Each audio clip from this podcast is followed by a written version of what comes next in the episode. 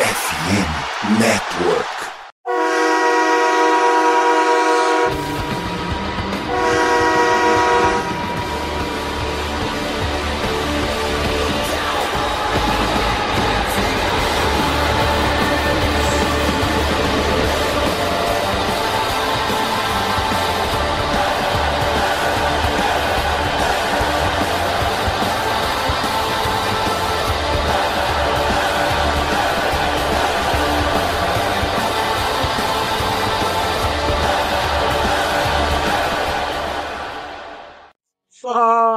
Torcedor do time mais amado, mais querido, não mais sofrido dos Estados Unidos, do Brasil, do mundo. Estamos falando do Dallas Cowboys. Sejam bem-vindos a mais um podcast do Blue Star Brasil.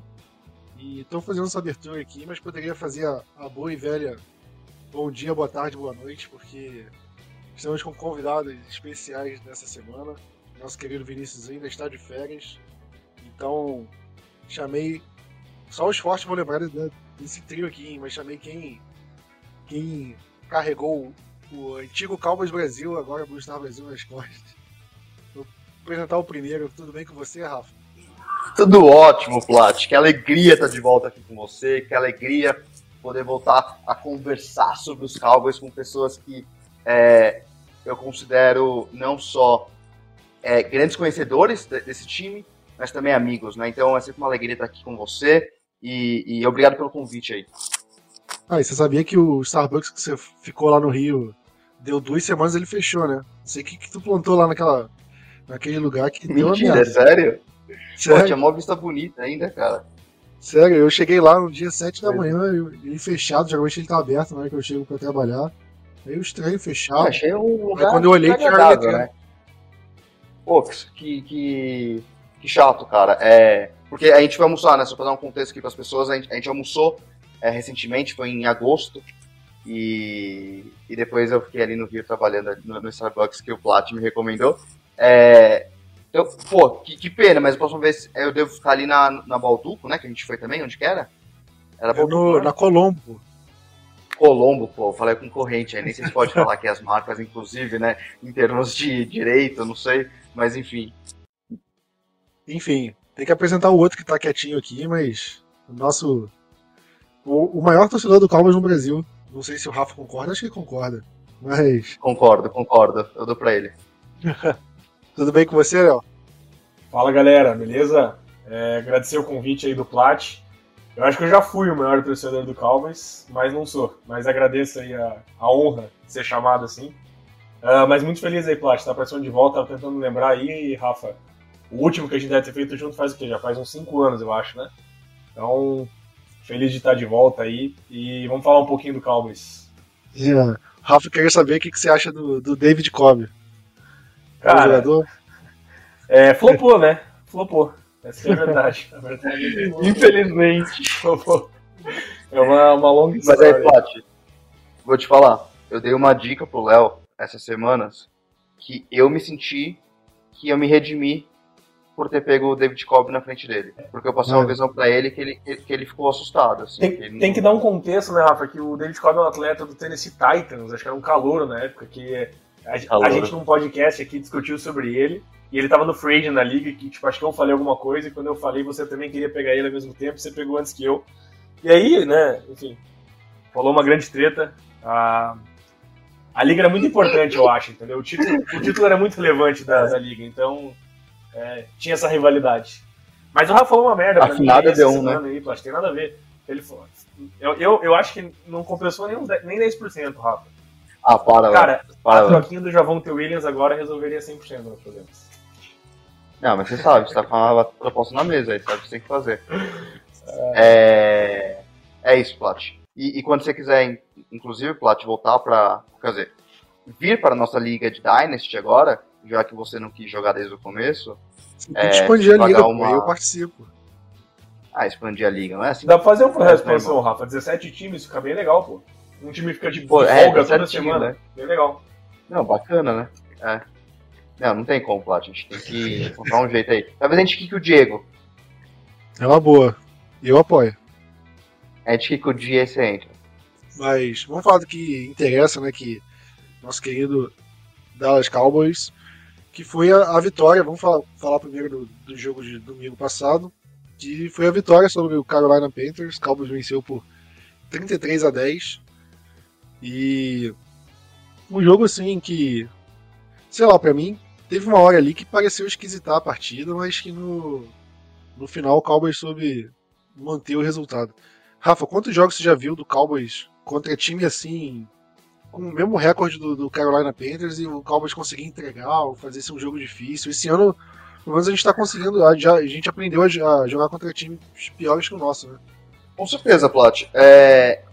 Cara, até o Arizona Cardinals acho que é um bom exemplo, né? Esse jogo que a gente teve essa temporada ainda, de que era um jogo que a gente deveria ganhar, a gente conseguiu complicar e acabar perdendo. É, os Panthers, e, e, vinha de alguns jogos bons, né? O Bryce Young finalmente ali jogando um pouquinho melhor, teve uma vitória. É, mas o jogo contra os Panthers, contra os Cowboys, a gente, me pareceu que a gente nunca perdeu muito é, de vista a vitória, né? Tiveram algumas vezes que eles fizeram touchdown, diminuíram um pouco o placar ali, mas no, na pós seguinte a gente conseguiu responder responder bem. É, alguns dos problemas ainda permanecem, né? Então algumas dificuldades ainda na red zone, ali nos primeiros drives, inclusive, a gente é, foi salvo por algumas faltas idiotas que eles cometeram. Então, ainda alguns problemas, mas talvez seja o, o Mike McCarthy começou a se entender melhor, a gente vê bons jogos do deck consecutivos, é, e eu adoraria ouvir o que o Léo tem que falar sobre isso também. É, então, não sei, talvez o, o, time começou a se encontrar melhor ali no ataque, né? Ano passado com o Kellen Moore, esse ano com essa transição. É, como que a gente vai finalizar? Eu acho que essa é a grande pergunta que, que, que fica para mim. Né? A gente sempre torce muito bem para os Cowboys, os Cowboys sempre vão bem, nos enchem de alegria, mas a gente sabe que quando chega ali por volta de dezembro, janeiro, as coisas nem sempre é, caem para o nosso lado. Então, nesse primeiro ano de Mike McCarthy chamando as jogadas, como que esses Cowboys vão terminar é, esse ano, né? O que você acha, Léo? Eu concordo, Rafa, que acho que essa é a grande pergunta. É, acho que um ponto pra, legal de falar aí, Plat, é, é, a defesa do Panthers é uma defesa boa, com bons nomes, principalmente ali no front four, né, o Derek Brown uh, é, um, é, um, bom é, defensive tackle, né, um cara jovem que está melhorando. Eu acho o Brian Burns um dos melhores edge rushers da liga. Então, assim, é uma defesa que tem seus nomes e, e que causou problemas aí um pouco no, né, no, no, no pass rush. Uh, acho que assim, o jogo nunca fugiu de controle, mas principalmente aquele drive ali de 17 jogadas né, que o Panthers fez, acho que uh, final do terceiro quarto o jogo ficou uma posse só. É, não precisava né, nesse, nesse nível. Também vale lembrar que esse drive ele só foi estendido por causa de um running into the kicker uh, Sam Williams, acho que fez. Então, é, acho que isso que ajudou a colocar aí o, o Panthers um pouco no jogo, né? mas concordo ali com o que o Rafa falou, realmente é, até gostaria de, de, falar mais sobre isso depois, mas acho que é, tem sido bons jogos do, do deck em sequência. E também tenho visto uma boa evolução do McCarthy como play caller, assim, né? Que é uma coisa que, que eu sempre fui um crítico dele. E acho que no, no começo da temporada ali ele estava fazendo um pouco do, do padrão do que ele já fazia lá atrás e que os, é, os discípulos deles fizeram também, né? Como Ben McAdoo, outros caras aí que, que saíram de Green Bay né, enquanto ele estava lá e, e, não deram certo em outros lugares. Mas eu acho que ele melhorou bastante aí no, na, nos últimos jogos e está tentando ser um pouco mais criativo. Acho que também não tem segredo às vezes, né? Colocar a bola na mão do Sid Lamb, né? Tentar colocar ele como foco do jogo. Mas eu achei que nesse jogo contra o Panthers ele usou é, o Sid Lamb muito como uh, é, para chamar o foco da defesa, né? E abrir espaço para outros jogadores. Tiveram algumas jogadas que, que foram dessa forma. Então uh, é isso. É, acho que o Rafa falou bem aí. Pelo menos a gente conseguiu controlar o jogo no geral e, e não tomar um susto, assim como foi contra o Cardinals lá atrás, ou como o Plat falou aí, eu já vi acho que uns 30 jogos que o Cowboys deveria ter ganho e perdeu ao longo desses últimos anos. Exatamente. Eu eu sempre eu tava reclamando muito da, do Mike McCarthy chamando jogadas, principalmente no começo da temporada, porque o time ele tava tendo muitos problemas no, na red zone, principalmente nas últimas 10 jardas quase em goal line situation. E esse jogo teve, acho que, um, uma campanha que a gente chegou ali, bateu na, na porta ali da endzone zone e conseguiu chutar um field goal, mas foi com com um placar em 33 a 10 já, então acho que nem julgo tanto, mas é, eu vejo o Cowboys melhorando nesse tipo de situação. Acho que o Mike McCarthy tem sido um pouco mais criativo ali. Eu É, como você falou até do Sid Lamb, o Sid Lamb tem sido mais acionado. É, o próprio Sid Lamb reclamou que ele estava recebendo poucos passes e, e desde então, acho que foi com o jogo contra o 49ers que ele reclamou. E desde então ele vem subindo de produção, né? ele vem sendo o grande nome do ataque. E a gente vem, é, vem observando os outros jogadores assumindo até algumas posições, tendo destaque, como o Brandon Cooks, ele não estava sendo acionado, ele está sendo usado um pouco mais agora. O, o, Ferguson virou ali a válvula de escape do, do Dak Prescott, do, ele vem sendo usado bastante em terceira descida, é, me agrada. Nosso querido Michael Gallup, de pouco em pouco, está voltando, acho que longe de ser o que já foi, né, mas ainda, ainda parece ter alguma coisa para para ajudar a gente e acho que vale mencionar também, Léo, do Schoolmaker, né? Porque ele nos últimos jogos acho que ele foi bem mal assim, ele pouco aparecia em campo, quando aparecia ele fazia merda. E nessa ele pelo menos assim, anotou um, um bonito touchdown ali pelo meio. É, com o Peyton Hendershot voltando, você acha que ele perde espaço? Você acha que o Cowboys vai conseguir usar os três Tyrants? Como é que você analisa essa situação? Cara, eu acho que dentro do que você falou em relação ao, ao McCartney realmente ter melhorado, evoluído, uh, algumas formações com dois Tyrants têm sido bastante usadas, né? E até com três Tyrants, principalmente no Red Zone. Uh, o, touchdown dos Schoonmaker é uma, é, um, é uma chamada com dois Tyrants, né? E o Ferguson corre uma rota é, mais para lateral, como se fosse uma Will, né? E o, e o Ferguson e o Schoonmaker corre essa sim. Então eu, eu acho que assim que é, o, McCarthy vai continuar utilizando pelo menos dois Tyrants em diversas situações. E aí vamos ter que ver se ele vai voltar direto com o Hendershot, que acho que é um jogador ok, né? Não, não vejo o Hendershot como um, um, baita cara que não, não precisa sair do campo. Talvez o Schoonmaker ganhe essa, essa briga, até por ser um cara uh, com mais potencial e que o Cowboys investiu mais aí do que o Hendershot, que, que foi um undrafted free agent, né? Uh, mas, Plat, só para eu ilustrar um pouquinho ali o, aquilo que a gente estava falando em relação às chamadas, né? E é principalmente usar o, o Sid Lamb meio que como um decoy, vamos falar assim, no ataque. Uh, teve uma jogada muito legal, cara, que você falou, você comentou também do, do Brandon Cook estar participando mais do jogo. É, foi no drive do Cowboys, o Cowboys faz o touchdown. O, o McCarthy chama uma jogada que o Sid Lamb ele vem, ele corre da direita para a esquerda, né, por trás do backfield, assim, como se fosse correr uma screen para ele. E aí o deck faz um fake, e aí o, o, o Cooks finge que vai bloquear, e passa na frente e o deck só faz um passe alto ali. Eu acho que o Cooks tem umas 22 jardas, 25 jardas. Então, uh, eu tenho visto que, que essa criatividade no McCarthy, ele saindo um pouco da, da, da caixinha dele, né, e, e, trazendo algumas jogadas diferentes, principalmente usando o Sid Lamb ou como alvo, ou como o cara para chamar a atenção da defesa, tem feito a diferença, né. O que está me preocupando um pouco, Plat, acho que o Rafa também vai, vai concordar com isso, é é a falta aí do nosso jogo terrestre que está funcionando mais, né? Também viu o McCarthy trazendo um pouco mais de criatividade. Uh, teve corridas do, do Kevon Turpin, né? Que fazendo uma jet sweep. O Sid Lamb correu uma vez no backfield. O próprio touchdown do, do Tony Pollard é uma chamada interessante, onde é uma tos, né? E o Pollard corre pelo meio mesmo assim. Uh, mas mesmo assim, eu acho que ainda falta um pouco de coesão no, no jogo terrestre, sabe? De você colocar corridas tradicionais, essas corridas funcionarem, isso fazer com que o teu jogo de play action funcione um pouquinho melhor também.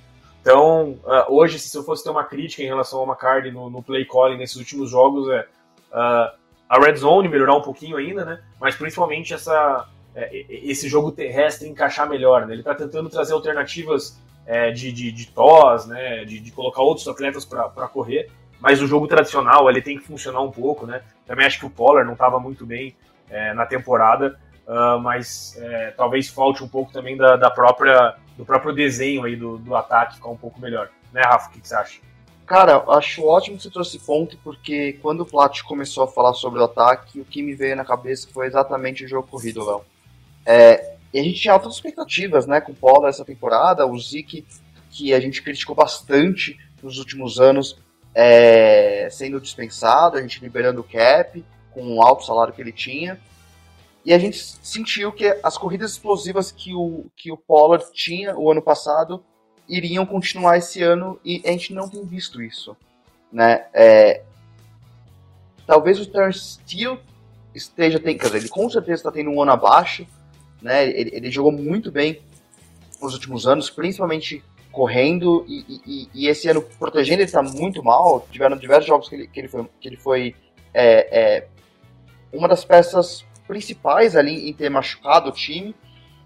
Mas talvez essa linha ofensiva também não esteja tão bem com o McCarthy, né? Talvez como o Léo falou, ele não tenha achado ainda a forma para fazer esse time jogar. É, eu tô aqui com as estatísticas abertas do, do Tony Pollard e ele é o 13 terceiro jogador em, em, jardas, com 590, né? Só para uma referência, o, Macar o, o, Christian McCaffrey, que é o primeiro, mas está um pouquinho bem à frente né, do segundo, está com 825 e o Raheem Mostert vem em segundo com 691. Né? É, é, é, o, o, o Pollard ainda está com um número bom né, ali de, de, de média por corrida, com 4, né, não é ruim, mas a gente via outros anos que ele com 5, 6, né, principalmente nos, nos primeiros anos dele, e, e, essa explosão não tem vi, visto, né?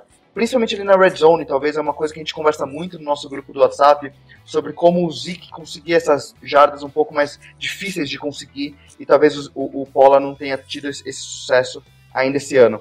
É, acho que existe potencial e tem muito como melhorar, mas talvez o McCarthy seja um dos desafios que a gente ainda tem pela frente para conseguir desbloquear esse ataque como um todo, né, Plot? Exatamente, eu acho que pegaram o número do, do Pollard, acho que foi antes do jogo contra o Giants, e compararam com os números que o Zeke tinha abrindo a temporada passada, e eram basicamente os mesmos. E a gente está falando da pior temporada do Zeke na. O Zeke com mais touchdown é. só, né, Plot? É, exatamente. E isso é, é, é, o que eu falei, a pior temporada do Zeke com a camisa do Cowboys, né? Então o, Pollard de fato não está conseguindo se estabelecer como running back 1 confiável. Eu acho que a temporada acabando hoje, o Cowboys não renovaria o contrato do Pollard de jeito nenhum. Né? E tenho minhas dúvidas se, mesmo daqui para frente, o Pollard consiga reverter essa situação, porque ele parece não conseguir ser esse workhorse, né? esse running back que a gente esperava que o Tony Pollard fosse ser. Né? Ô, Plat, você não acha Oi. que a solução pode ser talvez, talvez trazer um pouco mais o Daldo pro, pro plano de jogo? Eu, eu acho, eu falei isso no podcast passado, né? Eu falei que você colocar o Daldo é, é, como esse cara, como o Zeke fazia, e o Pollard mais ou menos na função, na função que ele estava fazendo na temporada passada. Mas o Cowboys não sei se tenta fazer isso na. O, o Pollard correu 12 vezes na partida passada e o Daldo correu 8 vezes, só que o Daldo correu para 23 jardas, né? Não teve um desempenho tão bom, sendo que das 23 jardas que ele correu, 11 foram em uma, uma corrida só. Eu, eu, eu acho que pode funcionar ter um outro running back assim, meio que no estilo Zeke, mas o Daldo é esse running back, eu ainda não tenho minhas dúvidas. Acho que o Cowboys vale a tentativa, ainda mais em jogos assim, entre aspas, mais fáceis. O Cowboys vai jogar contra o Commanders, que perdeu pro Giants. Eu acho que é outro jogo que o Cowboys pode testar, assim, né? pode... O Giants vem forte, viu? O Giants tá legal. O Giants? O Giants tá com um time bom, viu, gente? Tá, sim. O Devito lá, porra. O... Mas eu acho que é isso, cara. Eu, eu sei lá, eu tenho eu tenho minhas dúvidas ainda e acho que do ataque, o ponto fraco, assim, que eu vejo hoje é o Pollard. Eu, antes da então, temporada, quando a temporada passada terminou, eu achei que era o deck, mas o deck ele voltou a jogar bem e tá numa sequência ótima, assim, zero a reclamar dele. E acho que hoje o maior ponto de reclamação é o Pollard mesmo, ou o jogo terrestre em específico, em geral, como preferir. É, eu penso que é, é saudável, acho para qualquer ataque, você ter, um, você ter uma divisão maior das carries, né? Porque no começo da temporada, eu não tenho os números exatos aqui, mas o Pollard devia estar correndo algo em torno de 75% das vezes do Cowboys, talvez até mais que isso, porque a gente não viu o Dow devolvido no jogo, uh, e também a gente praticamente não tem um running back 3, né, que seria o, o Deuce Vaughn, que uh, joga pouco, a maioria das vezes até fica, fica inactive. Então, assim, é, eu acho que pode ser saudável no geral, até para manter o, o, Tony Pollard um pouco mais fresco aí, uh, para a sequência da temporada, né, e, e, colocar ele mais em situações de, é, eu não acho que, que o Tony Pollard seja só aquele running back de, de, de, situações de passe ou coisa assim, mas eu sinto que é, aquele termo antigo aí tem, né, é, quando eu comecei a ver NFL era muito usado, que era change of pace, né, você ser aquele cara que, putz, a, a defesa está acostumada com um tipo de jogador, de repente você coloca um cara mais rápido e esse cara, é, ele é diferente, ele corre mais rápido, ele uh, é um pouco mais leve e tal, eu acho que isso fazia uma baita diferença no Pollard também, né? Do Zeke tá cansando a defesa, tá correndo pelo meio, isso abriu um pouco espaço. Lógico que o, o, acho que foi uma queda do Pollard no geral, não, não só isso justifica tal, mas uh, o Rafa Platt, aí vou lembrar o começo da uh, anos 2000, 2009, 10, a gente tinha o Marion Barber, a gente tinha o Felix Jones, por exemplo, que entrava. O Felix Jones também era um cara que começou bem a carreira, e aí quando virou o, o, o principal running back não deu certo, depois a gente teve o Lance Dunbar, enfim, outros caras que tinham esse tipo de função e funcionava, e, e quando era para ser o principal jogador ali da, do, do, jogo terrestre não, não funcionou, né? Então assim, espero que o Pollard né, consiga voltar a jogar bem, acho que essa, essa última partida dele contra o Panthers foi boa, ele também veio numa, numa sequência de acho que uma melhora, assim como, como todo ataque, uh, mas penso que é um pouco disso, assim, um pouco da falta do, do jogo que ele está encaixando no play calling, um pouco aí da, uh, do próprio Pollard estar tá se acostumando numa, numa nova função, então tomara aí que, que isso volte a, a evoluir. Porque a gente vê Miami e a gente vê como o, o, o Mike, Mike McDaniel. Qual é o nome do cara? Eu sempre erro. É Mike McDaniel. Mike McDaniel, né? É. Como ele gosta de jogadores com velocidade, de explosão. E eu me peguei pensando nesses últimos tempos de. Pô, quem que a gente tem nos Cowboys que, que é tão explosivo como um, um. Não vou nem falar o Tyreek Hill porque seria injusto né? Mas um, um Jalen Warren ali, um Raheem Monster que tem uma ótima velocidade. Agora eles acharam também o Devon Shane. É, e como a gente sempre busca esses jogadores explosivos, porque são o, o e o que o Tony Roma sempre gosta de falar, né? O, o chunk plays, né? As jogadas que tipo vão são, são grandes. Você vai pegando pouquinho, pouquinho e do nada você pega uma, uma grande. É, e pô, a gente sempre pediu isso na posição de running back com um running back um pouco mais explosivo depois que o, o Zeke perdeu a velocidade que a gente viu, principalmente no, no na primeira temporada dele ali como rookie, em 2016. É, e, e aí eu acho que é uma pergunta que, que eu fico, né? Porra, será que running back é uma posição que, mesmo você sendo explosivo, você ainda tem que ser grande para para conseguir ser esse workhorse e, e, e conseguir carregar o, o seu time ali no, no, no, jogo terrestre, né? Ou será que é mais sobre a linha ofensiva? Eu, eu não sei, é uma coisa que eu me peguei pensando. O Mostert é grande, né, Rafa? Vou, vou, até pesquisar aqui o tamanho do Mostert comparado com o Pollard enquanto você termina aí teu... Não, eu acho que o, o, o, o, o Monster é um pouquinho maior, ele tem uma velocidade acima, mas é exatamente isso. Será que mesmo assim, sabe, o, o, o ele nunca será um, talvez um workhorse para os Dolphins? Né? Eu fico pensando, porque o Felix Jones também, um puta de um talento, saindo de Arkansas ali, que foi, que jogou com o Darren McFadden também na, no college, era um, um, um change of pace, como você falou também no college, quando veio pra NFL, na primeira oportunidade, não conseguiu se firmar. Então, não sei, é uma coisa que eu, que eu tenho pensado nessa posição de running back, né? Você sempre vai querer um cara maior, e com essa velocidade, quanto é que esses caras duram também, né? Curiosamente, tá, Rafa, o Pollard é mais pesado que o Raheem Monster, me surpreendi. Mas é que também o Pollard é 6 centímetros mais alto, 7 centímetros mais alto, né? Então o, o Mostert é mais compacto. Um tem 205 pounds, que é o Mostert, e o Pollard tem 209, né? Então é muito parecido, são 2 kg de diferença.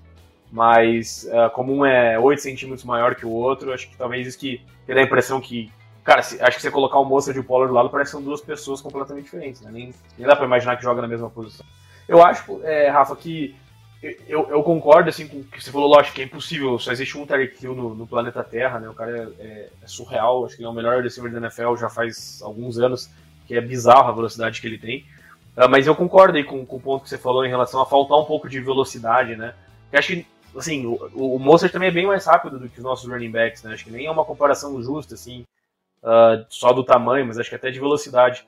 E, e falta explosão, né? O, o Sid Lemon, lógico, tem velocidade, mas não é a a, não é um cara que, que, a especialidade dele é essa, né? E acho que a gente pegou, por exemplo, o Brandon Cooks já no, no, no, arco da carreira decadente, né? Que já foi esse tipo de jogador e não é mais, né? Então, eu não consigo pensar também, porque uh, o Gallup era um jogador vertical, mas também não tem jogado bem e também não é um cara muito rápido, né? Que ele era. É, tipo, ele, ele, ele, tinha uma boa velocidade, uma boa explosão e, e consegue fazer recepções contestadas. Então, ele acabava sendo um cara vertical. É, sabe quando você falou, sabe o que eu achei que você ia falar? Eu achei que você ia falar pra gente colocar o Turpin mais no jogo, não sei por que, que você estava. É, quando, quando você estava falando. É, e talvez seja uma solução, né? Dar uma talvez seja uma solução, exato. Eu acho que vocês estão certos. E não mais discorrer sobre o assunto. não, mas eu, eu acho que é um, pouco, é um pouco de cada coisa que vocês falaram mesmo. É, e só para só esticar um pouquinho o assunto antes de, antes de passar para a próxima pauta, né, eu só queria falar da, é, de como é que você achou da defesa, Rafa, porque o Micah Parsons voltou a jogar bem contra o, o Giants, ele não teve. Ele saiu zerado pela primeira vez na carreira, né? Zero sacks, zero tackles. E, e ele não deu muita bola para isso e meio que é, voltou, deu a volta por cima é, esse jogo com três sacks. Na verdade foram dois e meio, né, que é a conta oficial. E mas em outra em contrapartida, o Adam Thielen ele terminou a partida com oito recepções para 74 jardas. Eu acho que foi um número até um pouquinho alto assim para um único recebedor. Você se preocupa com isso porque a gente tem o Daron Bland, desculpa, que que dispensa comentários, né? Acho que ele está se colocando aí com, como um baita cornerback. E a gente tem o Stephen Gilmer, que é um cornerback sólido ali. E o Jordan Lewis é um cara que, para mim, está deixando um pouco a desejar. Você se preocupa com isso ó, é, para daqui em diante ou, ou não? Que bom que você trouxe esse assunto, Plat, porque eu acharia um absurdo a gente seguir em frente. E eu acho que falar sobre o ataque diz um pouco sobre a personalidade de nós três aqui. Eu acho que somos um pouco mais orientados a, a, a, ao ataque. Mas, porra, Darren Bland, um monstro, né? É bizarro o, a atleticidade dele, a, a interceptação, é, igualou o recorde da NFL aí com quatro touchdowns retornados para é, interceptações retornadas para touchdown numa temporada. É, tô muito animado com o futuro desse cara. E, e sim, acho que Jordan Lewis foi sempre aquele jogador que eu sempre gostei muito dele, mas ele sempre entrega algumas jogadas, é difícil. A posição de linebacker ali, com a perda do, do, do Vander, acho que também às vezes fica um pouco é, em dúvida, mas o Marquis Bell jogando muito bem, é, Donovan Wilson também aparecendo em ótimas situações e fazendo bons tackles, boas jogadas. É, acho que a defesa dos Cowboys vai ficar bem. Né? De Marcus Lawrence, nossa, é, ali, Michael Parson também. É, os nossos outros também uh, defensive ends aparecendo sempre bem, Dorsey Armstrong uh, aparecendo. Queria ver um pouquinho mais do, do Maz Smith. Né? A gente acho que a gente tem que parar um pouco melhor essa corrida. Ainda é um ponto fraco. A gente vê alguns drives do, dos Panthers em que eles correram muito bem. É... Mas assim, eu não sei a próxima vez que eu vou voltar aqui nesse podcast, né, Plat? Mas só para dizer que toda vez que eu vejo essa defesa, eu fico já um pouquinho com saudades do que pode vir a acontecer com o, o Dan Quinn na próxima temporada, né? Não sei se ele fica nos Cowboys, a gente sabe que ele tinha várias propostas para ser head coach, é, e que todos esses jogadores gostam muito deles e jogam para ele, né? Acho que a grande, eu, eu acho que a gente vai ficar bem essa temporada, acho que a secundária vai se encontrar, vai conseguir entregar nos jogos que tiver que encontrar, da forma que for, eu pelo menos espero. Eu só fico muito com medo, e eu nem sei se isso era muito tópico, mas o, o pensar na saída do Dan Quinn me, me preocupa um pouquinho. Para essa temporada, acho que a gente vai ficar bem, né, Léo? Sim, é, eu, eu penso que, Rafa, que o grande mérito do Dan Quinn tem sido, é, ao longo desses últimos anos, né, o pass rush uh, do Cowboys, que, que tem ido bem e, e, e ele tem colocado os jogadores em situação para ter sucesso, né? Uh, talvez a gente não seja o time com melhor integridade de gap, que sofre às vezes com quarterbacks mais móveis e que a gente é muito agressivo no pass rush e, e, e quarterbacks móveis aí se, se aproveitam um pouco disso. Uh, mas penso aí que, que né, por ele colocar os jogadores em posição de ter sucesso para fazer o sex, a evolução que a gente viu de alguns jogadores aí desde a chegada dele, como o Doris Armstrong, a evolução aí do, do Parsons, do Sam Williams, né? E assim, ele coloca o, o Parsons várias vezes de pé na frente do center, uh, ou né, é, coloca aí o DeMar Lawrence para puxar uma dobra para abrir espaço para outro jogador. Então, assim, Uh, acho que esse é o grande mérito dele, mas não podemos deixar de falar da secundária, né? O próprio é, técnico da secundária também tem recebido uh, muitos elogios aí em Dallas e acho que também não é, não é à toa, né? O, o Al Harris, que, uh, que tem feito um baita trabalho, né? Desde aí já do Biggs e agora com o Blend também. Então, assim, me chateia um pouco porque eu penso essa secundária tendo o Gilmore e o Diggs, né? Que, que meio que foi construída para isso, ter, você ter dois corners muito bons e, e isso permitir que você consiga parar um pouco melhor o jogo terrestre, colocar mais gente perto da linha de scrimmage, né? E aí, tendo esses dois mais o blend, seria assim, algo surreal, eu acho, né? Eu não tenho dúvida que seria o melhor trio de, de corners da NFL. Uh, mas sem o Diggs, o, o Blend tem assumido e, e assumido muito bem. Né? E, cara, é surreal, assim, quatro touchdowns retornados para touchdown é absurdo, assim. Uh, tem números aí, a galera deve estar acompanhando no Twitter, mas isso é mais touchdowns do que o grupo de wide receivers do, de, de, de, alguns times aí, do, do Falcons, eu vi, acho que mais uns dois ou três times aí que não tem, o grupo de wide receivers, o Giants é um deles também, que não tem tantos touchdowns do que o, o Blend, né? Então uma coisa é você interceptar passe, né? Que, pô, já é difícil pra caramba no NFL. Em corner, às vezes, tem dois ou três, duas, três interceptações na temporada inteira. E aí o Blend vai lá e tem quatro retornadas para touchdown, cara. É, é, realmente impressionante.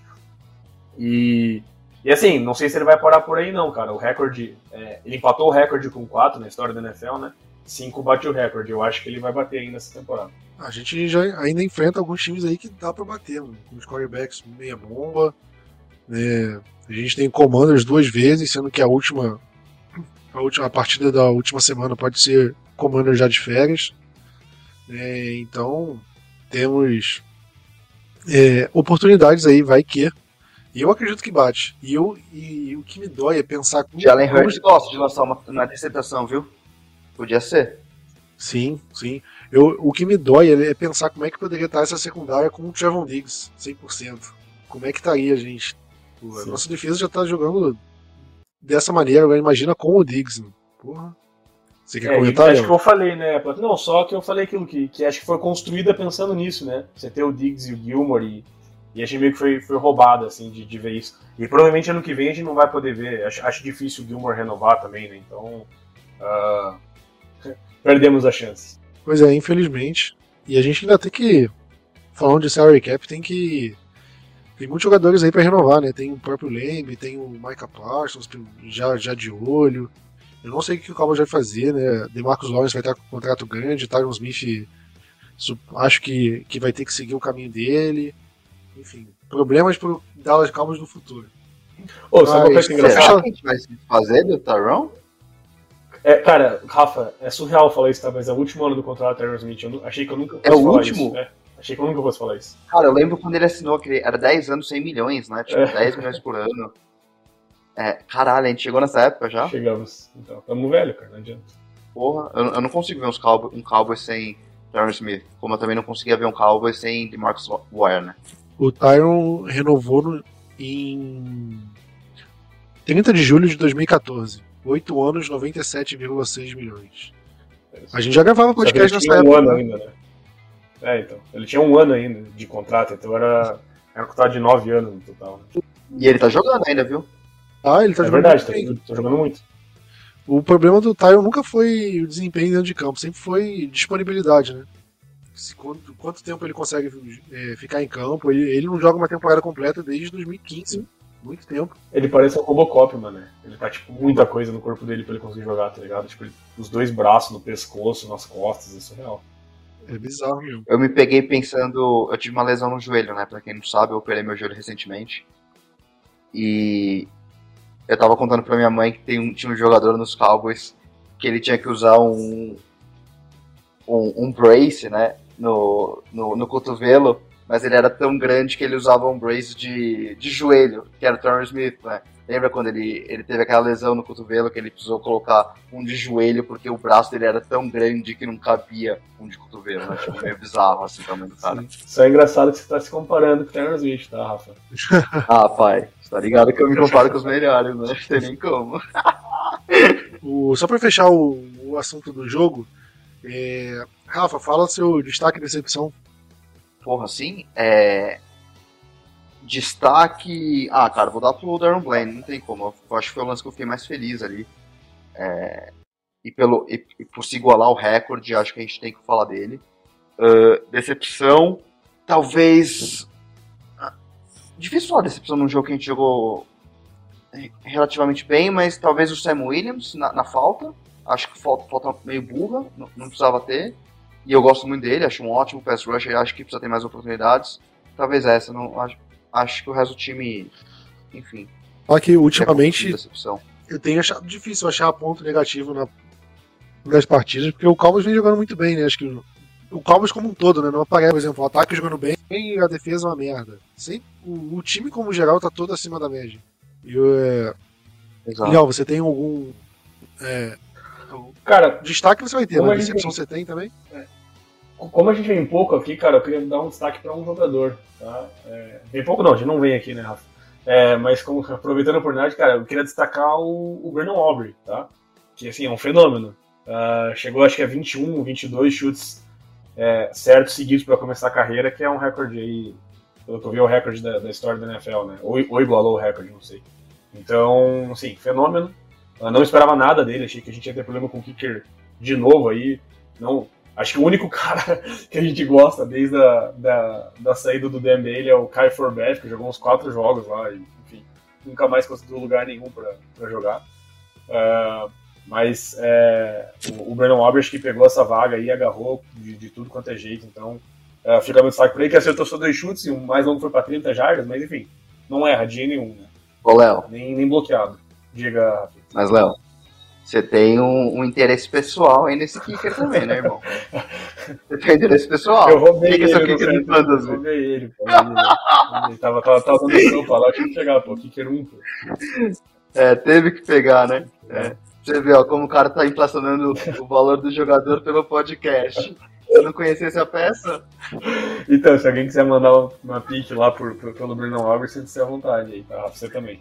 É isso, tá vendo? É, é canalha, né? Pô, é, é, é... Controlando os meios de comunicação. é o Kicker Top 5 aí por, por 10 anos, pô. Valor é muito alto. É. Cara, a decepção, o, o Plot. Eu vou falar um cara que achei que estava melhorando, tá? Eu não sou crítico dele, não é, não quero fazer. Mas como tem que falar alguém, é, o Jalen Tolbert vinha de jogos que ele estava melhorando e achei que, que ele não foi tão bem assim. Uh, não correu rotas muito bem, teve um drop, então só fica o meu relato aí que eu estava esperando o Jalen Tolbert participar mais, até, até por merecimento dele, tinha ganho um pouco do espaço do Gallup, né? Mas nesse último jogo achei que ele não foi tão bem, não. de bola. Eu vou fechar o meu destaque. Cara, eu vou falar do Maika, é meio chovendo molhado, porque não tem como falar mal desse cara, mas ele teve um jogo ruim assim contra o Giants, abaixo do que ele pode, e ele deu a volta por cima assim com uma partida excepcional.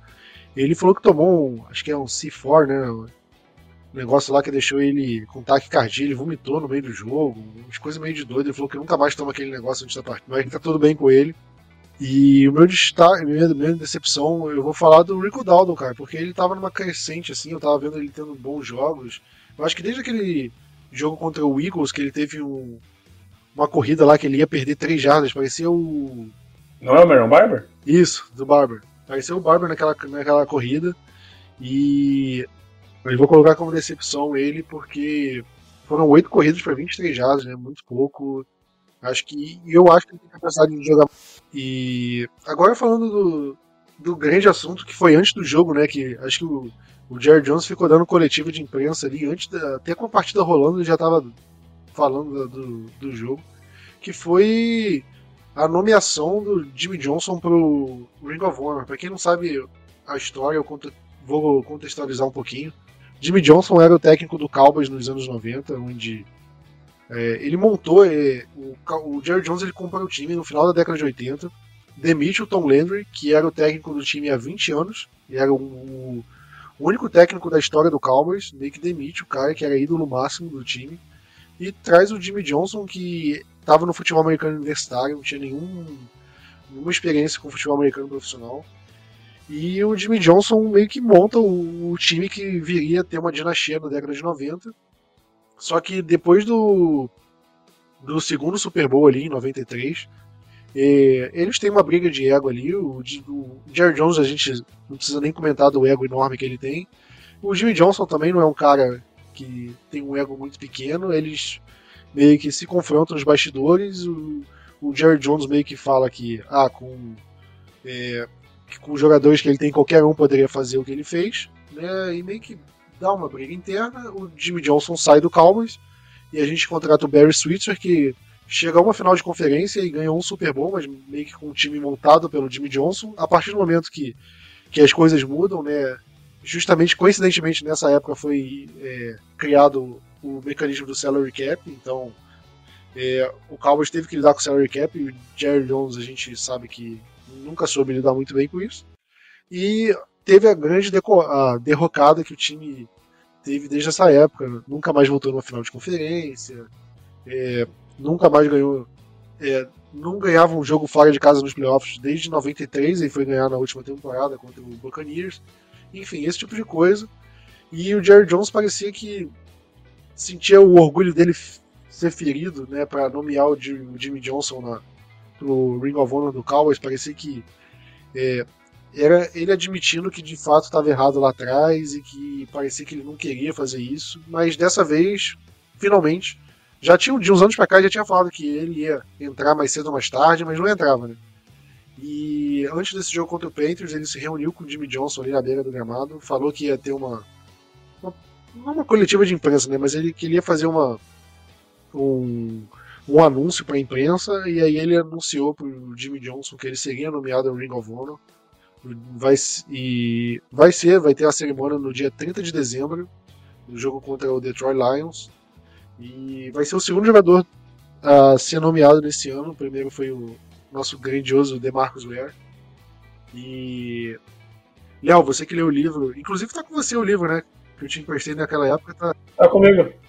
Tá comigo. Tomou essa cobrada já, Tomei. Né? Eu, eu te mando aí, Plat, por correio. Não, eu, eu acho que, juro, sem brincadeira, faz, faz no mínimo sete anos que você me emprestou esse livro, 2016. Pois é, porque eu nunca mais voltei pra Curitiba desde então, e aí não consegui. é, então. Mas eu, eu, gosto tanto desse livro que eu, peguei, que eu comprei ele digital pro Kindle e li de novo também no, no Kindle, ele é muito bom, que conta a história do, do time da década de 90. E. Léo, você acha que essa nomeação quebra a maldição assim de, do Cowboys, porque finalmente a, a justiça foi feita? Cara, eu acho que, que era mais que necessário, né? É, com certeza ele é o segundo maior técnico da história do Cowboys, acho que não tem nenhuma, nenhuma, nenhum questionamento quanto a isso. É um cara que ajudou aí o Cowboys a, a se reerguer, né? depois aí de, de uma década de, de 80 meio difícil em relação a, a principalmente a segunda metade ali, né? É, onde o Cowboys uh, já estava no, nos últimos anos aí do, do Tom Landry, como você falou. E aí a chegada do Jimmy Johnson, né, o draft do, do Troy Aikman e depois do Emmett Smith, e a chegada do Mike Worth, enfim, todo, né, toda, toda essa a história que boa parte da, da galera já conhece, realmente foi, foi uma, uma diferença muito grande. Cara, um ponto que eu acho que é muito legal de falar do livro, né, que você trouxe aí, uh, é, é, que houve uma briga por um momento ali em relação a, ao quarterback do Cowboys, né, o Jimmy Johnson, ele queria muito o Steve Walsh, que era o quarterback dele em Miami, e o Cowboys drafta o, o Steve Walsh com a primeira escolha do, do draft suplementar de 89, né? Uh, praticamente ali, acho que no mesmo ano que tinha pego o Troy Aikman, existia um outro tipo de draft lá, que é o draft, acho que até existe até hoje o draft suplementar, mas eu nem lembro quem que é o último jogador relevante que foi escolhido, acho que é o Terrell Pryor, o último jogador relevante que foi escolhido. Uh, e, é, e, e, o, o Jimmy Jones queria muito que o Steve Walsh fosse quarterback, né? Mas enfim, aí o Troy Aikman conseguiu ganhar essa vaga e, e, e se estabelecer como quarterback titular. Uh, o Trackman também tinha, tinha, sofrido com lesões no começo da carreira, isso atrapalhou um pouco. Uh, e aí, assim, é, realmente aí o modelo de jogo do, do Jimmy Johnson, qual precisava ter essa renovada, né? Ele lidava muito bem com, com, os tipos de jogadores que a gente tinha, né? Um pessoal aí como, como o Pat falou, um time recheado de, de talento aí, e, e, e, desse mesmo jeito um pouco de ego, né? Mas, enfim, caras que queriam vencer. Então, uh, nada mais justo do que colocar o Jimmy Johnson aí. Foi pouco tempo, mas são dois Super Bowls e assim, a gente, todo mundo aqui sabe que se ele tivesse ficado, uh, o Cowboys teria ganho o, o terceiro também uh, de qualquer forma, né, com ele. Então, uma pena que, que não foi ele ali o terceiro, por conta da, da história que o Plot falou. mas assim, pelo menos, né, acho que, Plot, o, o que eu acho que é legal mesmo é ter feito em vida, né, enquanto o Jimmy Johnson tá aí, enquanto o Jerry Jones tá aí e tal, seria muito, muito triste aí se é, essa homenagem fosse feita aí enfim, póstuma para algum dos dois, né? Então, uh, que bom aí que, que, que finalmente aí foi superado aí todas as desavenças que tinham, né? Irmão, calma lá. Desculpa até te pular aí, mas, pô, em vida de quem? Do Jerry Jones, né? Porque claramente um pacto ali com o capeta, sei lá com o quê. Agora acho que a gente fez as pazes. A gente não ganha o Super Bowl. Assim, o Léo trouxe um puta de um contexto histórico e tal, tal, mas agora no contexto místico. É Agora a gente pode ganhar, Léo? Entendi. Ah, você sabe agora quantos anos tem ganhar, o, o, Jimmy Johnson? Isso que eu ia falar. O Jimmy Johnson talvez seja mais velho que o, que o, que o, ah, Jimmy olha, olha a revelação. O, o Jimmy Johnson tem 80 anos e o Jerry Jones tem É isso. 81. É, então, é um ano só. Ah, eles são muito a mesma idade. Bizarro, cara. cara. É porque eu lembro. Eu lembro do livro que eles eram, tipo, eles eram amigos, assim, na época. Tipo, tinha um relacionamento muito bom, porque eles tinham meio que a mesma idade, entendeu? Eles Eu não, lembro, mas eu. eles não chegaram a, Eu sei. a ser companheiros de time a- em a- Arkansas. Eu tinha lido alguma então, coisa sobre isso. Deve ter tido alguma coisa de faculdade ali é, em Arkansas, velho. Cara, eu vou, eu vou até, até abrir aqui pra ver, mas não tô vendo essa informação. O, Cara, tinha- o, o, o, o- Jimmy Johnson jogou por Arkansas entre 62 e 64. Acho que foi a mesma época que o, que o Jerry, sim, é verdade. bizarro, né, cara? Ah, Bizarro, bizarro, bizarro. é isso, eu não tô vendo aqui quando que ele jogou em Arkansas, o Jerry Jones, mas com certeza Mas foi nessa eu época. Se ele, é de 40, se ele é de 42, ele jogou ali por 62, 64, ele tava em Arkansas ainda. Ele foi É, campeão aí de Arkansas no título de 64. O Jerry Jones. É, eles estavam juntos no, no time de 64, acabei de ver aqui. Surreal, tá? Eles eram college teammates. Estaríamos sendo levianos aqui se não disséssemos que Jimmy Johnson tá muito melhor conservado do que Jerry Jones, né? Sem Cara, dúvida. você viu o Jimmy Johnson, velho? Tipo, ele, ele, ele- não tá tão bem assim, Rafa, com todo respeito. Ah, pelo amor de Deus, o Jerry tá gagai, Não, mano. o Ele Jerry- um O Jerry, 1923, tipo, 1923 você vai ser. tipo, não tá. Ele o cara tá né? parça. Pô, de verdade, ele tá gagal. Cara, pior que ele, Ele tá o. Jimmy Johnson só tá com o cabelo 93. grisalho, pô. O Jerry Jones, você vê, pô, ele É. já tá esquelético, mano. Tá igual a múmia. Ele tá zoado, mano. É, Pô, só ali em 2014 contra os Packers deve ter perdido uns 10 anos. Então coloca aí 91 pro Jerry Jones já.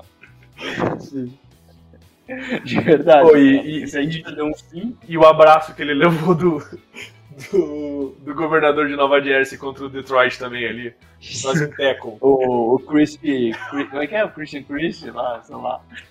Eu lembro se foi contra o Detroit ou se foi contra o Giants na temporada seguinte. Acho que foi contra o Detroit. Acho que foi Detroit, não foi? É, é. Não, o, o Jerry Jones já é GG, mano. Tipo. E o que, que vai acontecer depois, né? Sei lá, tipo. É o Bizarro, assim, uma era mesmo. Pior que o, o Ah, Stephen Jones, será? que é o filho do Jerry Jones, já é meio velho, né? Ele tem 66 anos. Ah, peraí que eu vi o Stephen. Nunca vi ele jovem. É, eu vi o Cara, pega, pega- Só uma coisa, tá? Se você pegar ali nos primeiros, já que a gente tá falando de Jimmy Johnson, aí não é, não é um assunto tão aleatório, mas se pegar nas- na, na coletiva de imprensa, assim, do início e tal, o Stephen já tava envolvido, Rafa. E então, Ah, se ele tem 67, 30 anos atrás ele tinha 37. Né? O Stephen Jones tem Matemática. 59. Ah, 59? Ah, então bem mais já. Mas, mas que quando ele tinha uns 30 e pouco, ele, ele já tava envolvido aí com, com o Cowboys. Sim, tem, tem foto dele na década de 90 já acompanhando o time. É isso. Sim. O... Mas enfim, eu, eu concordo com, com o Léo feliz que isso tá. É, e a homenagem foi feita em vida. Eu acho que é, de pouco em pouco o Cowboys vai meio que valorizando os jogadores que de fato impactaram no time. É, eu acho que já já a gente vai ver o, o Jason Witten e o Tony Romo entrando. Eu acho que. Eu não tenho dúvidas que os dois vão entrar, eu acho que é mais a questão de quando. E aí tem os outros que a gente pode debater, mas acho que não sei se vale para comentar nesse podcast. Por exemplo, Des Bryant entra, Travis Frederick entra. É, entra. Cara, mas a gente. tá- Quantos jogadores tem, né, no, no, no Ring of Honor do Cowboys pra gente tipo, colocar 7, 8 de uma geração que não ganha nada, tá ligado? Com todo respeito aí a, a todos que eu, que eu amo todos. É maior? Não, vai ter que fazer um anel a mais no, no AT&T para caber todo mundo. Eu vou, eu vou pesquisar aqui o Ring of Honor do Cowboys e a gente vai ver quantos jogadores tem. É, ô Plat, eu te mandei uma foto, essa fazendo um parênteses aqui, desculpa. Que durante esse podcast, o Léo me mandou uma oferta no Fantasy. Vem merda. E a oferta é o Brandon Aubrey. É a minha primeira escolha do draft do ano que vem. Cara, Você acha que vale? Enquanto eu tô gravando aqui, meu, eu recebi quatro propostas já, tá? Depois da minha Ah, fala. para, Eu mano. tô, eu, tô, louca. eu, eu, tô, eu tô fazendo um precinho pra você, tá? Porque as ofertas que o pessoal mandou aqui são melhores. Eu falo, cara. Vamos. Esse, esse é utilizar o mídias para o benefício próprio. Vamos falar Pô, do. Só pra fechar a parada do Ring of Fala, Honor, fala. são 20 jogadores, tá? Na história do Cowboys. 20 jogadores até hoje. Contando o The- The Ware já. Só isso? É pouca gente. o- Pouca gente. Por exemplo, ó, é, da, da, OL, da OL do- dos anos 90 lá, vocês falaram lá, entrar o Frederick, entrar o. entrar o. o Des Bryant. o Martin e o Smith, os únicos dois que estão na, da OL ali da. Não, o único que tá da, da OL da década de, no- de 90 ali é o Larry Allen. Não tá o Eric Williams, não tá o. Stepnoski. Uh, putz, a Stepnoski é o center, mas o, o, o, eu tava pensando o right tackle, que hoje participa do DallasCowboys.com. O... Sei qual é, sei qual é. Esqueci o nome. O. Léo, Ladosor. Ladosor entra ou não entra? entra, entra. uh, ah, cara, não vou não, não, não o nome dele, mas depois eu, eu lembro e falo o nome dele. O, é, deixa eu puxar rapidinho o injury report do, do Cowboys, que como o Cowboys joga na quinta-feira, né?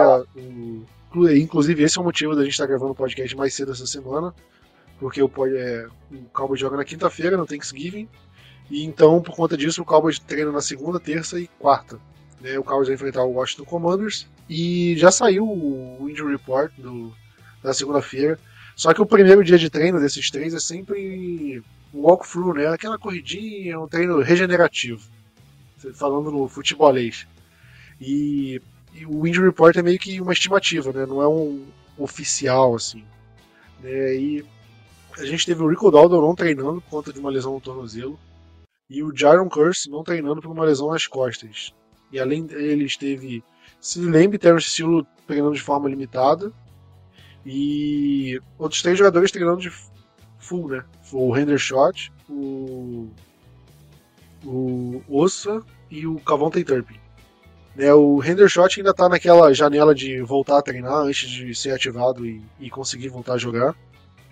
Né, mas é, eu acho que ninguém preocupa, né? Não sei se o, o Rico Daldo ele foi colocado no injury report meio de de é, na sexta-feira passada, né? Então teve dúvida se ele jogaria no domingo e ele jogou. Talvez ele estivesse baleado, inclusive pode ser um motivo que ele não jogou tão bem. É, acho que esse é um jogador pra gente monitorar, ficar de olho. O Curse eu não lembro se teve alguma coisa no jogo que fez ele sair lesionado e tal. É, mas como não treinou, pode ser alguma coisa. O, o Tyron Smith costuma é, ter uma, uma folga né, no, no, no treino do meio, então talvez na terça-feira ele esteja ele não, não treina, mas vamos ver, como é um, uma janela curta de treino, não teve um dia de folga antes, né? Vamos ver. E Léo, o nosso querido F. Obada se machucou, né? Tá, acho que não joga contra a gente. Cara, eu vi aqui, eu abri pra ver o Indy Report aqui e eu vi esse nome, cara. Eu falei, caralho, certeza que o Plot vai falar dele, gente. F. Obada, tá? pra quem não sabe, o F. Obada, ele, ele era ele é, ele é britânico, né? Ele. Sim, ele, ele, veio do programa britânico da NFL. Não lembro, Sim. não sei se ele é britânico. Ele, eu acho que ele sempre morou lá. Não sei se ele foi nasceu lá. Ele é de origem africana, assim, a família. Mas ele sempre ele, ele cresceu na, na Inglaterra e ele veio pro, Cowboys nessa. Tipo, 2014, 15, assim. E o Léo sempre teimava comigo, não, o F-Bad é uma merda, que não sei o que, e eu botando maior fé no cara, não, o cara vai dar certo. E aí ele saiu do Cowboys e ele rodou, acho que os outros 31 times da NFL. E aí, pô, o cara tá na liga até hoje, né? Acho que péssimo ele não é. Acho que ele é um tapa-buraco ali, ok, né? Conseguiu. Tá defendendo ainda, Léo. Tá defendendo, né, cara? Tá defendendo. Tá defendendo. melhor, cara, assim, me surpreendeu, né? Porque a melhor temporada da carreira dele foi com o Panthers 5 sacks e meio. É mais que eu achei que ele teria na carreira inteira, mas. É, é isso, cara. É, é, realmente, estava, estava mais certo que eu, Plot. Eu achei que ele não ia nunca jogar um snap na NFL, ele tem, ele tem 15 sacks na carreira. Então, estava certo, amigo. O tempo me inocentou, cara. Eu e o Paulo aqui sempre dando é, tá, bizu pra você. Oh, posso falar uma coisa de, de, um cara que eu acho que é chave nesse jogo que tá nos injury report do, do Washington? Fala. O Antônio Gibson, cara. É um cara que sempre joga bem contra a gente, mano. Sim. Para, para, para, para, para. Cara, o, o último Thanksgiving Cowboys e Commanders, acho que, eu acho que o Anthony Gibson teve 333 jardas e quebrou o recorde da história da NFL, não é possível, velho. Se não foi isso, é muito perto disso, eu vou pesquisar aqui. Ah, jogador, jogador ruim. Pode deitar contra a gente? Pode deitar. Cara, é ruim, né, Rafa? Porque a gente sabe que o melhor running back do Washington é de longe o Brian Robinson. É, é o Brian Robinson. Que Com certeza. É um dos melhores running backs da liga, eu diria, nesse momento. De novo ele. Ou, oh, Sabe quantas jardas o Anthony Gibson teve naquele jogo? Ele correu para 115 e 3 touchdowns, tá? E recebeu para 21 jardas. A gente perdeu de 41 a 16 do Washington. O último que Foi esse jogo foi o jogo tava até apertado e de, um, de uma hora para outra a gente teve uns três turnovers assim, eles anotaram uns três touchdowns e a gente perdeu essa partida. Foi 21 a 0 pra eles no, no quarto quarto. Foi. Não foi jogo pra ser placar elástico, não, eu lembro. E digo mais, esse jogo de agora tem chance de ser placar elástico? É, talvez. Cowboys e Commanders, jogo na quinta-feira, isso mesmo, dia de semana, às 18h30. E é jogo com transmissão da ESPN, se eu não me engano. A ESPN sempre transmite os jogos do Thanksgiving.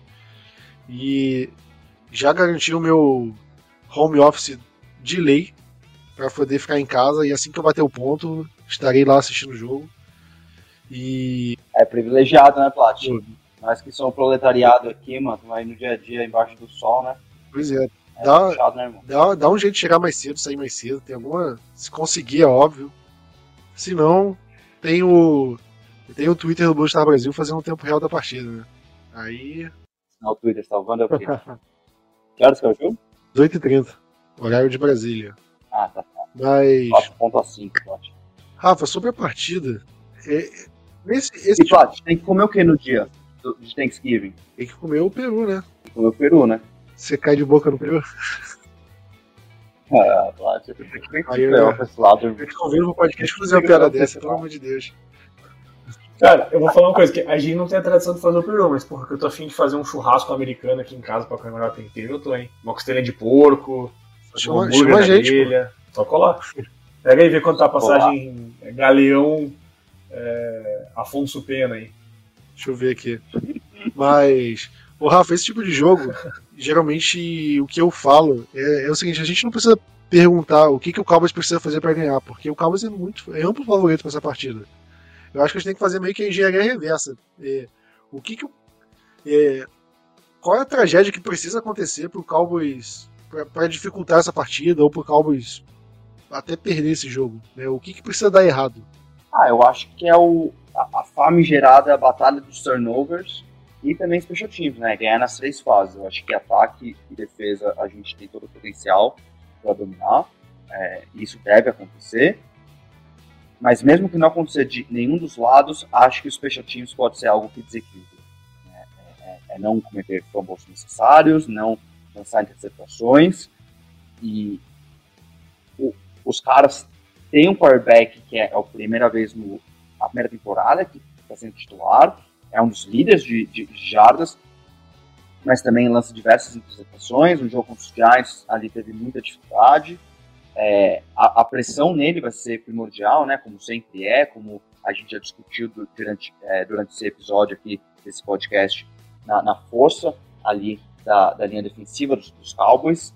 É, mas é um pouco disso, né, Plat? É, é não deixar, não, não cometer erros, né? Não cometer muitas faltas. Então, por exemplo, se, se, os, se os, os, os, antigos Redskins, né, os novos Commanders, estiverem com a bola, não, não vamos cometer, cometer falta, né? É, não vamos dar é, DPI, ou, é, ali as faltas, ou é, face masks, faltas burras que acontecem geralmente, que a gente está muito acostumado a ver com os Cowboys em outros anos. Então acho que é um pouco disso, é não cometer essas coisas burras e focar no, no, no jogo limpo e tudo deve acontecer da forma que deveria aqui pra, pra gente conseguir essa vitória. Pô, eu achei que, que quem tava respondendo a pergunta no começo ali, pô, era o Jason Garrett, tá? Falou que tem que jogar bem nas três fases. é, batalha de filho dele, né? Eu falei, cara, porra, é incrível, mano. Jason Garrett respondendo aqui. Filho dele, vou bater palma aqui até, ó. Mas é, eu acho que o Rafa tá certo, Plot. Sabe o que, que, eu, que eu penso? Assim, que esse, é, esse é o tipo de jogo que, que, que ele é complicado porque ganhar ele não, não, na verdade, é, acho que no geral, assim, é um jogo que não vai fazer a gente se sentir diferente pelo Cowboys, né? Uh, porque se a gente ganhar de, de, muito, ganhar de pouco, acho que vai fazer pouca diferença em relação a, ao, ao, entendimento da, da, temporada como um todo, né? Lógico que perder uh, talvez mudasse um pouco nossa percepção, mas eu acho que é, é um jogo que o Cowboys tem que ganhar, é, é favorito, Uh, mas, assim, é, principalmente para entrar na, na, na, sequência de jogos que vem agora, né, que vão ser jogos mais difíceis e que tá. Aí sim, eu acho que são jogos que vão mostrar um pouquinho o Cowboys na temporada, né? Uma sequência jogando contra o Seahawks, contra o Eagles, uh, contra o Bills, contra o Dolphins, contra o Lions. Aí sim, cinco times que estão na briga pelos playoffs que eu acho que vai definir um pouco o que é a temporada do Cowboys. Né? Então, é aquele jogo que você precisa manter a concentração, uma semana curta, isso talvez diminua um pouco do gap dos times, porque você vai estar um pouco mais cansado, um pouco mais baleado, né? Uh, então, assim, é, é aquele trap game, você não pode entrar achando que vai ganhar, não. Com certeza, né? A gente viu contra o Cardinals o que, que acontece quando o time, acho que parece, não entra no foco. É, o time do Commanders, os últimos cinco jogos eles perderam quatro, e tirando esse último jogo contra o Giants, todos os jogos foram meio apertados, né? Eles perderam pro Giants por 14 a 7, né, uma posse de bola, e perderam pro, pro Eagles por 38 a 31, deram bastante trabalho pro Eagles. E aí, aí ganharam do, do Patriots por 20 a 17, outro jogo de uma posse. Perderam para o Seahawks por 29 a 26, também outro jogo decidido no, no estouro do relógio. E aí perderam para o Giants por 31 a 19. Ou seja, muitos jogos apertados. É um time que, apesar do recorde, é, acho que não é um time morto, né? Acho que o recorde meio que já, já, já faz o time pensar um pouco mais no, no, no draft do que nos playoffs, mas é, é um rival de divisão, é Thanksgiving, né? Os caras não vão deixar barato. Mas ao lado do Cowboys joga o favor do fato de o time em casa tá simplesmente atropelando todo mundo, né? O Cowboys acho que não teve nenhum jogo mediano assim em casa, todos os jogos foram é, espetaculares assim. O time entrava no último quarto com o Cooper Rush. O Cooper Rush nunca jogou tanto assim, tirando as partidas que ele entrava como titular, porque é, o Cowboys está fazendo tudo o que precisa ser feito dentro de casa. Inclusive, é mais um motivo para ganhar, porque o Cowboys conseguindo vaga nos playoffs, ganhando a divisão, né, garantindo o fator casa, vai ser muito importante para esse time, porque a gente vê a diferença do time jogando em casa e jogando fora. É, então, acho que a gente precisa tomar muito cuidado com esse jogo também. E como o Rafa falou, a gente tem que minimizar o, o, que, pode dar, o que pode fazer o time dar errado. Né? Falta boba, né, terceira para 20, você comete, comete um illegal contact da vida, e aí first down automático. É, é, special teams, né, você, pô, Brandon Aubrey começar a errar pro field goal ali. Né, algumas coisas assim meio maluquice, turnover. É isso que você pode colocar o Washington no jogo, porque eu acho que por bola jogada por bola jogada, eu acredito que o Cowboys é, é amplo favorito e é jogo para vantagem de duas, três posses de bola, assim, se se tudo correr bem. Léo, você acha que tem algum, alguma grande ameaça assim do, do de Washington que a gente pode, a gente de fato precisa se preocupar? Né? Porque a gente vê muitos jogadores oscilando, né? O McLaurin, para mim, acho que é uma grande ameaça assim, para a secundária, mas eu vejo a secundária preparada para enfrentar ele. É, assim, eu penso que é, o único jogador no, no, no, jogo aéreo aí que realmente é uma ameaça concreta do Washington é o McLaurin, né? Que é um, eu vejo que não, talvez já teve perto de, de, de, a gente poderia discutir que é um dos 10 melhores recebedores da liga. Hoje eu acho que ele está mais próximo ali da, daquele range de 20 a 30, alguma coisa assim. Mas ainda assim é um, é um bom recebedor, né? É, assim, cara, eu acho que, que, é um pouco dentro do, do, que tem acontecido nos últimos jogos, né? O Cowboys conseguir parar o jogo terrestre uh, com, com, o Brian Robinson, o Antônio Gibson se jogar uma ameaça de passe vindo do, do backfield, então tomar cuidado com esse tipo de ameaça também. Uh, querendo ou não, o ponto fraco do Cowboys é um pouco parar o jogo terrestre. E assim, o Sam Howell é um gunslinger, né? É um cara que gosta de lançar a bola em distância, que vai testar a secundária, vai dar chance da gente interceptar, mas também vai dar chance de, de gente fazer, como o Rafa falou, um, um pass interference ou uh, sofrer um, um, um, passe longo, né? Então, assim, é, eu acho que a grande dificuldade do Washington tem sido, primeiro, lógico, é a primeira temporada do Sam Howell, é um cara que, uh, uma escolha de quinta rodada, que eu até vejo potencial nele para se tornar um quarterback né, titular na, na NFL, e, e tem mostrado sinais disso, mas que, lógico, ainda não é um cara muito consistente, mas vejo que a grande dificuldade do, do Washington tem sido encontrar esse segundo recebedor para chamar a atenção das defesas, né? Porque o Curtis Samuel se machucou muito e quando tá jogando também não tá jogando tão bem assim. É, o Jay Dodson, que foi uma escolha de primeira rodada deles, tem sido um pouco de decepção, apesar que é o cara que lidera o time deles touchdowns com 4, né? Mas tem só 300, 380 jardas na temporada inteira, por exemplo. Uh, eles gastaram a escolha de, de, de, de draft um pouco alta também no Jamie Brown e que não tem feito quase nada. Uh, o Logan, Logan Thomas, né, o end deles também é um cara que é, tem seus altos e baixos, também machuca um pouco. Então, assim, é, é, eu acho que, que é isso. É, é, o time deles falta encontrar essa consistência na posição do quarterback, mas principalmente aí achar um, um, uma segunda arma que, que dê medo nas defesas, né? E talvez isso abra um pouco de espaço. Então o Cowboys tomando cuidado com, com, com, com essas armas secundárias, né? E conseguindo segurar o jogo terrestre, tem tudo para ter a oportunidade de um sec fumble, uma interceptação, coisas nesse sentido aí que, que fariam aí o jogo ficar mais, uh, mais tranquilo a nosso favor. É, Rafa, para fechar aqui o assunto, sua bold e palpite. Bold palpite. É, pô, fazer tempo que não fazer essa aí. É, É, eu vou pensar, eu falo a minha. minha bold. Não, não, não, vamos lá. A minha bold é que esse jogo terá mais 70.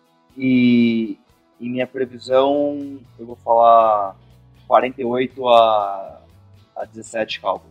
Ok. Léo, você. Vocês sabem que eu tenho a maior bold da história desse programa aqui, né? Vocês sabem disso. Não tinha como eu vir aqui e não falar sobre isso, né? Que eu tenho tem. a maior bold da história desse programa. Não- acho que nem é discutir. Você lembra, né, Plat? Do Matt Castle? Falei que o Matt Cassidy tem mais jardas terrestres que o Russell Wilson. Quando o Russell Wilson ainda jogava futebol americano, né? É, Top 10 na NFL, tá? O ele tá, jo- não, ele tá jogando bem de volta, mas né, ele não tá correndo mais, tá ligado? Ele corria nessa época e tal. Não, mas não, não, não, não. corre, corre muito pouco. Cara, é... de placar, eu vou eu vou falar que o Cowboys vai vencer por é, 31 a 20. Tá? Acho que o Washington vai fazer alguns pontos aí. 31 a 20. E é, a minha bold eu vou ficar que o Kevonte Turpin vai fazer um touchdown. É bold? Acho que é bold, né? É bem de leve, mas é bom. Leve? Pô, fazer se- se- 60 pontos na partida não é tão bold assim também, Rafael. 70, É, 70. Pô, você Sim. falou 70, qual foi teu placar? Não, aí eu meti abaixo, né? Porque a Ah, tá, bold é que ser- bold. Combinar os dois, você acredita na tua bold, pô? A bold é bold. Pô, tô falando, não, eu aposto que o Sid Lane vai ter 5 touchdowns, placar, 10 a 7. Pô, É isso. não dá. pô. Não, foi um pouco abaixo, não foi tão tanto. mas. Então vai, vai ter um touchdown do, do Turpin e um do Tolbert. Aí fica legal, né? Ok. Eu. Eu vou falar que vai é ser. O jogo vai ser 38 a 10 e que o Cooper Rush vai ter mais jardas do que o Howell. Jardas totais. Pô, é sacanagem. Aí onda, Pesada. tipo, Achei Ah, pesado. ele essa aí é- É, e pegar os três números da Mega Sena depois. né? Mas. Achei pesado. Pra fechar o podcast aqui, Léo, o que, que você acha do Cowboys pro restante da temporada? Você que já tava um tempo sem vir pro podcast aqui, dá sua, seu panorama geral aí, o que, que você acha do Cowboys e o que, que você tá achando do Cowboys essa temporada e se você acredita que esse ano, pelo menos final de conferência, vai ou se mais um ano de decepção? Cara, assim, a, a verdade que eu acho é que é, o Cowboys ainda, por mais que esteja 7-3 e, e, e seis dessas sete vitórias foram por mais de 20 pontos, que acho que também é um melhor marca do Cowboys desde a década de 70 e tal. Mas assim, é, o Cowboys ainda não se provou na temporada, acho que essa é a verdade, assim. Ah, não tem nenhuma vitória do Cowboys que ela é realmente impressionante, né? Ah, você ganhou, ganhou de times medianos que estão circulando ali no, né, nos 50% ali de aproveitamento, como o Rams, o Chargers, ah, o Jets, mas nenhuma vitória assim a gente olha e fala, caraca, o Cowboys foi lá e ganhou desse time e, e, porra, realmente o Cowboys é um- uma potência, né? Os dois jogos que o Cowboys tinha essa oportunidade de se provar como uma potência, é, foi simplesmente atropelado pelo San Francisco 49ers, né? E, e contra o Eagles a gente teve todas as oportunidades do mundo de ganhar um jogo ali e, e- e não, não, não aceitamos, né? Acho que assim, contra o Eagles ficou claro que, que é, o, Cowboys tem time para vencer o Eagles, né? O jogo foi, foi fora de casa. Mas assim, é, é muito importante que o Cowboys emplaque essa sequência que eu falei ali agora, né? Começando com o Seahawks na semana que vem. Lógico, precisa ganhar do, do Commanders essa semana, né? Não, não, não podemos pular isso. Mas começando ali com, com o Seahawks, é, Eagles, Bills, ah, é, é, Lions, né? São, são realmente jogos aí que acho que vai colocar o Cowboys para mostrar quem ele é. Cara, eu, eu, eu há 15 anos acompanho o Cowboys, né, Plat? Então, assim, a gente já tá calejado no ponto de, de criar expectativa e, e achar que a gente vai ganhar tudo tal. E é, eu prefiro ter um pouco de, de, de pé no chão, né? Mas, assim, é, eu vejo que, que acho que esse ano o time tá um pouco mais pronto do que nos últimos dois anos, pelo menos para enfrentar esses, esses times melhores, né? Ah, mas, mas é isso, cara. Eu não, eu não consigo realmente vir aqui né, e, e pô, falar, não, acho que vamos ganhar ou que não, porque realmente, pelo menos nos testes até agora, a gente falhou, né? Então eu não consigo apostar que vamos vencer do São Francisco jogando fora de casa, do Philadelphia jogando fora de casa. Agora, se o Cowboys conseguir emplacar essa sequência aí de cinco jogos, né? Não vão ganhar os cinco, né? Mas, pô, competir em todos, ganhar três ou quatro desses cinco jogos, né? E realmente mostrar aí que, que, que tem capacidade de vencer os melhores times da NFL, daí eu posso começar realmente a acreditar que, que vai ser um ano diferente. Léo, eu te pergunto, irmão. Diga. Quantos desses jogos que a gente perdeu, que a gente deveria ter ganho contra 49ers e Eagles, o Jimmy Johnson já tava no, no Ring of Honor? Cara, é, deixa, eu, deixa eu olhar aqui. É, zero. Então tá aí a sua resposta. Tá aí? Beleza. Tá aí. Se você não consegue vir aqui e falar que os Cowboys vão ganhar, eu consigo. eu consigo. Mas esse é o equilíbrio que a gente sempre teve no podcast, Esse é entendeu? o equilíbrio que a gente sempre tem.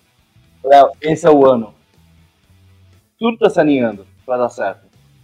Ó, assim, sinceramente. Sabe o que, que é Fora, absurdo você ter falado isso? Que nesse exato momento, tá? A gente tá gravando na segunda-feira, o Chiefs acabou de fazer 7x0 no Eagles. Agora, acabou de ser o touchdown. Quem, quem Tá fez você?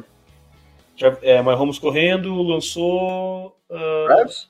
Não, foi o número 84, eu não consegui ver o nome dele. Acho que deve ser o, Ah, segundo pô. diferente.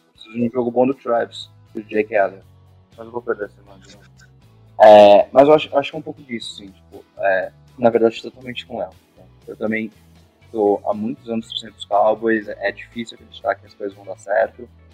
É, mas talvez esse ano seja diferente. E talvez esse ano, com algumas das contratações que a gente fez, alguns movimentos até diferentes, apesar de não serem ideais, como o Léo tá cansado de falar, pô, é foda contratar um Stephen Gilmore no fim de carreira e achar que é um puta de move, é foda trazer um Brandon Cooks ali já no final da carreira dele também e falar, pô, que ótima movimentação, enquanto o Eagles está trazendo é, DeAndre Swift e outros ótimos jogadores que estão aí chegando no, seu, no auge. Talvez essa é a nossa chance de ganhar, Léo. Talvez é, esse é o ano em que o deck consegue, que McCarthy conse- é, é, se arruma nesses, nesses últimos é, meses de temporada e, e os Cowboys chegam embalados para os playoffs. Talvez essas cinco rodadas agora seja realmente ideal. A gente construir uma base sólida. A gente viu que a gente consegue não só ganhar, mas também dominar de times mais fracos. E agora a gente vai conseguir chegar com esses times mais fortes de realmente tomar a, a, a NFL. Né? É, espero que sim. Acho que não.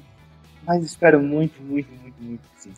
O problema do Cowboys não é só, não é a só merece. perder nos playoffs, né? É que o Cowboys gosta de perder do jeito cruel, assim. O Cowboys meio que te dá esperança Ah, é e aí acontece alguma coisa sobrenatural que o Cowboys perde e a gente fica remoendo aquela derrota por anos e anos. Nenhum torcedor do Cowboys esquece a eliminação de do, as duas pro Packers né, mais recentes, né, a, as do 49ers, tem algumas, sempre tem uns elementos assim bizarros, né? É, a do Giants em 2007. Cara, a de 2014 nos dói muito por causa do Romo, cara, mas a de 2016 é bizarro, aquele passe do Rodgers também, né, cara? O. Jared Cook ele recebendo é bizarro. É sempre bizarro, cara. E, Não, e aí é foda. Por mais que a gente fale que, pô, esse ano dá, né? A gente sempre fica com o pé atrás aí e, e esperando que o sobrenatural aconteça contra a gente, né? A gente espera que esse ano a bola bate, bata na trave e entra pro nosso lado, né? não pro lado do, do adversário. Eu acho que o Cowboys, como um todo, tem capacidade de, de bater de bater frente a frente com qualquer time que for enfre- enfrentar nos playoffs, né? Pode não ganhar, é óbvio, isso é do futebol americano. Né? Aquele jogo contra o Eagles que a gente perdeu, a gente poderia ter vencido, mas a gente é, foi decidido nos detalhes. Eu acho que qualquer jogo nos playoffs vai ser decidido nos detalhes. Mas eu acho que o Cowboys tem condição de ganhar, principalmente se conseguir garantir o fator casa, né? Isso passa pela gente secar um pouquinho o Eagles, ganhar o confronto direto que a gente tem contra eles, né? Mas eu acredito no Cowboys, eu acredito que o time tem capacidade, né? O deck me preocupava, principalmente ao fim da última temporada, e nessa temporada ele tá, tá jogando bem a ponto de me fazer acreditar de novo. Se vai dar certo ou não, voltamos aqui em janeiro. É isso. Eu acho que é um pouco disso, né? É saber jogar esses jogos, né, close games e tal, que a gente até agora, né, contra o Eagles, a gente não conseguiu fechar o jogo, né? Teve a chance. Até acho que o Eagles foi um pouco melhor que a gente no jogo, assim, no geral, e a- alguns erros do final fizeram a gente voltar mais pro jogo. Mas, cara, foram duas, três chances ali da gente ganhar a partida que, que, que a gente fica se remoendo, né? É um jogo de temporada regular, mas assim, cara, doeu, Sim, né? sim. É, então, precisa aprender a ganhar esses jogos e, e acho que essa é uma, uma lição que o Cowboys tem que levar. É difícil acreditar por causa disso, já faz um tempo que a gente fala, né? Mas ah, vamos torcer para que esse ano seja diferente. Pois é. É, Vamos encerrar o podcast por aqui. Rafa, considerações finais? Pô, só queria dizer que eu tô muito feliz de estar aqui com vocês, é, ter tido a oportunidade de, de bater um papo sobre os Cowboys.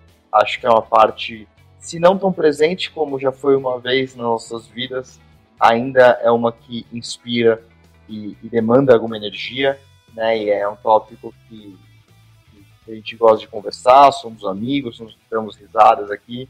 Então, Plat, é, é, já de antemão, espero que a audiência tenha uma boa é, receptividade aí com a nossa presença e sempre que alguém for viajar, sempre que tiver alguma semana curta, pode contar comigo aí que vou adorar estar com vocês aqui. É, aproveita, Rafa. Obrigado. Eu sempre falo para um emoji pro pessoal colocar nos comentários para ver se ouviu o, o podcast inteiro. E aí fala um emoji, qualquer emoji, o pessoal comentar hum, depois do podcast para eu ver quem ouviu o podcast até o final. Qualquer emoji, eu quero o emoji é, o derretido, né? Que é o emoji do ano, o Melter. Ali. Pode ser. Pode ser? Pode ser. Semana, o de, o de é semana ele, passada então. eu falei qualquer emoji relacionado ao, ao, calor. Pode ser emoji de fogo, emoji de praia, mas tá bom. Leozinho, considerações finais. Cara, também só agradecer muito aí. Na, na hora que o Plat me chamou, já, já fiquei muito feliz. Uh, gostei muito de, de estar aqui. É sempre um prazer. Uh, traz memórias muito boas, de uma época muito boa aí uh, da, da, nossa vida, e como o Rafa falou, né? A gente acaba tendo outras coisas para fazer, outras prioridades, e é, é, muito louvável aí o trabalho que, que o Plat e a equipe do Blue Star fazem até hoje, trazendo conteúdo para vocês aí toda semana e e né, não só podcast, mas Twitter, Instagram, tudo isso. Então, assim, Plat, primeiro, parabéns pelo trabalho que você faz, cara. É realmente é, incrível aí, é o maior portal do, do Dallas no Brasil. E, e segundo, agradecer o convite, cara. Muito legal estar aqui, espero que o pessoal tenha gostado também uh, daquilo que a gente né, é, falou, as besteiras, as coisas sérias e tal. Então, Plat, sempre que, sempre que precisar, a gente tá aí, cara. É, obrigado aí, pessoal. E Gol Cowboys, né? Sempre. Tamo junto. Ó, quem quiser, vai lá na, na DM do Léo, no Twitter do Léo, e pergunta para ele qual a receita da pizza Terence Williams ou da pizza Malik Collins. Que são receitas especiais feitas Fato. pelo Léo, tá? é, é, é, só coisa fina, né, Plat? É só ingredientes. Exatamente. Quem provou não esquece. Muito bom. Vai. Oh, não, não esquece mesmo, tá? Porque faz nove Exatamente. anos, tá, Plat? Só nove Exatamente, anos. por isso que eu falei, não esquece, não esquece. Mas é isso aí, vamos ficando por aqui. Tamo junto, galera. Aquele abraço e Go Cowboys. FM Network.